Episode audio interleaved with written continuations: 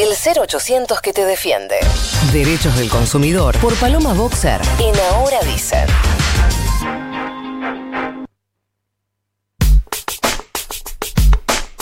Palo querida, buen día.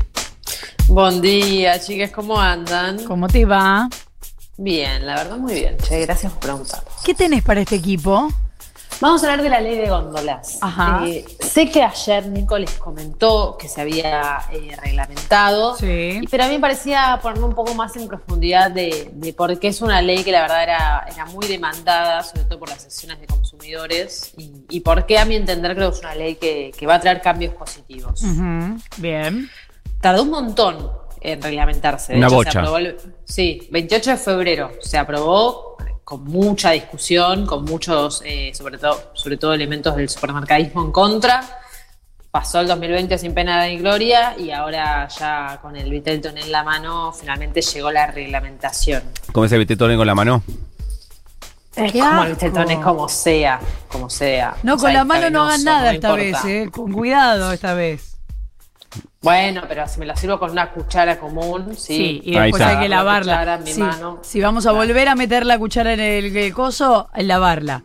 Claro, qué embole va a ser. Qué no, un embole, un favor. embole. Bueno, pero bueno, es el año que nos tocó. Sí. Eh, la ley de onda yo creo que, que lo más interesante que trae es una suerte de democratización de- del mercado, ¿no? Eh, si quieren repasamos los puntos principales, pero por ejemplo, no sé, ustedes cuando se paran delante de la góndola de las gaseosas, vieron que parece que hay mil gaseosas porque hay un montón de etiquetas, colores, marcas diferentes. Sí. Sí.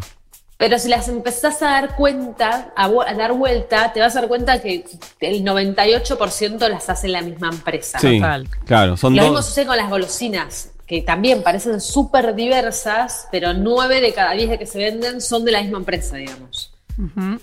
Es un mercado que está extremadamente concentrado en las ventas, las góndolas. Puede ser que porque reflejan las ventas concentradas o porque tienen algún tipo de arreglo, también están hiperconcentradas. Y entonces esta ley se propone que, por ejemplo, para ciertos productos, no todos, pero para productos de consumo masivo, de consumo usual, de, de mucha variedad, bueno, tiene que haber mínimo cinco proveedores diferentes de cada artículo, exhibidos ahí en el súper. Después, ninguna marca o grupo económico, que no es lo mismo porque vieron que hay marcas, que después hay grupos económicos que quizás tienen 80 marcas, pero en verdad tienen todos el mismo nombre y apellido. Bueno, ningún grupo económico, puede ocupar más del 40% del espacio de la góndola. Hay un cuarto de la góndola que tiene que estar reservado para pymes, cooperativas y mutuales. Y de hecho también hay un 5% que tiene que corresponder eh, a productos de la economía popular. Con lo cual acá está bueno porque, por ejemplo, para las pymes, la verdad que hoy en día para una pyme entrar al supermercado es casi una misión imposible. En los supermercados tenés las primeras marcas, las segundas marcas que son el mismo dueño que la primera, pero un poco más tobara, y después tenés tercera línea o línea blanca. Ahora- los supermercados, sí, No, no, por favor. Que es que los supermercados eh, compran productos y les ponen su etiqueta. No es que el supermercadista de repente se puso una fábrica de arvejas, no. Agarra una pyme, le compra la producción de arvejas o le compra directamente la lata envasada, pero sin la etiqueta y le pone la etiqueta propia. Sí. Esto lo que hace es que las pymes, en lugar de poder exhibirse en el supermercado, terminen solo pudiendo entrar a los canales de venta grandes a través de la venta de marcas propias. Claro. Y eso, por supuesto, es un precio mucho menor del que podrían conseguir vendiéndole directamente al consumidor. Obvio. Y si quieren entrar, les dicen, bueno, no, no podés, o bueno, sí, pero te pago de acá a eh, seis meses. Hay como todo un circuito que es de muy difícil acceso. Claro, incluso las marcas de los supermercados son en, en líneas generales buenas marcas eh, con el nombre del supermercado, pero son productos que están impecables, no es una segunda marca ni una tercera marca. No, de hecho, las, las lo que se llama la marca eh, propia, muchas veces las producen Por eso. primeras marcas. O sea, prime- primero, Claro, primero productores, eh, no todas igual, ¿eh? No, no todas. No todas. Escúchame, eh, Palo, No, que- imagínate que Coto no, le va, no se va a arriesgar a ponerle su etiqueta a un producto que no está bueno. Por eso. Porque tiene una se juega mucho más que una pyme, de hecho, porque es un nombre conocido, que invierte un montón en instalarse, en- que vos piensas que es de calidad. ¿Qué pasa igual las marcas con- propias suelen ser buenas. ¿Qué pasa con esos productos que no tienen eh, tanta marca? O sea, esos productos que digamos, porque ahora se va a contribuir a que haya otras marcas, a, a que entren otras marcas a la góndola y demás. Pero ¿qué pasa cuando todavía tales marcas no existen? Hay, hay productos que, hay, que tienen solo dos o tres marcas que los hacen. Claro, no, por eso todo esto se hace en función de un listado que va a elaborar la Secretaría de Comercio de para cuáles productos se aplica y para cuáles no. Ok. Imagínate que si la Secretaría de Comercio tiene que, no sé, palmitos, que es algo que en Argentina se produce poco, ¿no? Hay poco producto de palmito. Eh, bueno, quizás el 5% para productos de la economía popular y es medio imposible, porque todavía no hay ninguna empresa de la economía popular que haga palmitos. Bueno, Claro. entonces seguramente palmitos no esté en la lista, ¿se Ujú, entiende? Es entiendo. una lista dinámica que de hecho también se puede ir eh, movilizando. No, de Pero hecho, hay, hay, eh, eh, hay sectores de, de la producción que si una misma marca solo puede poner el 40% de la góndola, el resto de la góndola directamente no tenés que poner Por eso. por el nivel de Claro. producción. No sé, pienso en aceites, por ejemplo. Sí, exactamente. Por ejemplo, es un gran ejemplo. Eh, pero bueno, tenemos tema de exhibición, ¿no? Pero también hay exhibición respecto al precio, no solo al origen. Vieron que alguna vez hemos hablado que nosotros nos creemos recapos y que tomamos re buenas decisiones económicas, pero que la verdad que somos todos más o menos igual de lelos y en el súper agarramos lo que está a la vista de los ojos, ¿no? Sí. Como que es un esfuerzo, no Real. Es un esfuerzo cognitivo, lo planteo de verdad. Bueno, entonces, como esta ley tiene en cuenta eso, también dice que para exhibir los productos de menor precio, tienen que estar en el sector medio de la góndola y también en las primeras páginas o en las primeras páginas de la exhibición online, para cuando compremos el súper online. Porque claro, los súper te dicen, no, bueno, yo lo que más muestro es lo que más vendo, no es que yo lo elijo. Ok, pero entonces vos se muestra más, se vende más, y porque se vende más, se muestra más, y es como una. Claro, es un círculo infinito. cola. Sí. Claro, entonces la idea es romper con eso y empezar a exhibir pymes y marcas baratas también en lugares de, de posición. Algo que nosotros también hemos hablado una vez, me acuerdo que hicimos una columna de las trampas que hacen los super para que les compremos más y que esta ley un poco viene a quebrar, es que ya no se va a poder cobrar extra por mostrarlo mejor.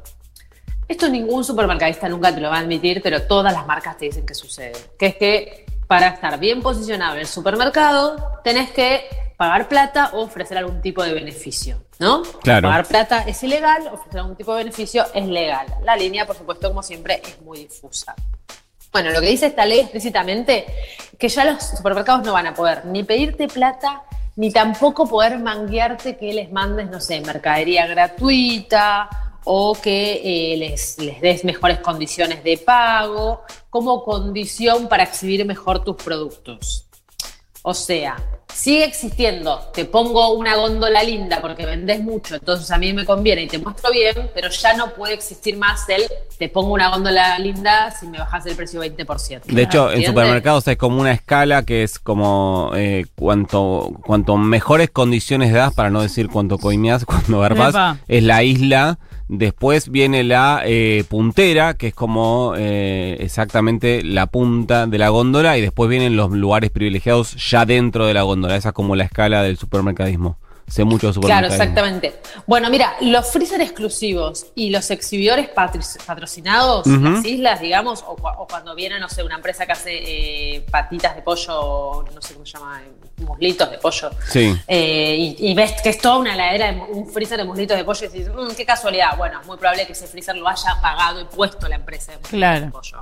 Bueno, ahora eso se permite. Freezer exclusivos y exhibidores patrocinados pueden seguir existiendo, pero tienen que tener un cartel que lo identifique. O sea, que diga, este exhibidor es patrocinado. Claro, y como también en los se va a diarios. controlar la cantidad, ¿entendés? Que haya una proporción de, bueno, no puede ser todo el super exhibidor es patrocinado, ya está, no sé, tenés 10 góndolas, ok, puedes tener un exhibidor patrocinado. Que guarde una proporción acorde, sobre todo para no engañar al consumidor. De última, que si hay una publicidad o algo pago, se te blanquee y vos digas, ah, con razón me mostrás tanto este muslito de pollo, te está poniendo plata. Bueno, Claro. ¿sabes qué? No te lo voy a comprar, voy a comprar este que es más barato y que ahora está en mitad de la góndola y lo veo claramente.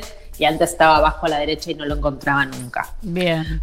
Por último, y para mí esto es una de las cosas más importantes y que más están celebrando las pymes, tiene que ver con los plazos de pago. Porque saben que hoy, si vos sos una empresa y le vendes al supermercado, muchas veces el supermercado te paga de a 4 o 5 meses. Y en la Argentina, 4 y 5 meses tiene una inflación considerable, con lo cual la plata que vos terminás obteniendo, la ganancia, quizás se ve un 20% reducida Claro. en el de ese tiempo. Es como que estás financiando al supermercado. Bueno, lo que viene a, a esta ley a, a reglamentar es que los plazos de pago van a tener que ser para pymes de 60 días y para emprendimientos de la economía campesina, de la agricultura familiar, máximo 40 días. Hoy no podemos hacer una ley para todo para que nos paguen a tiempo. Sí, claro, puede ser también esa también, ¿eh?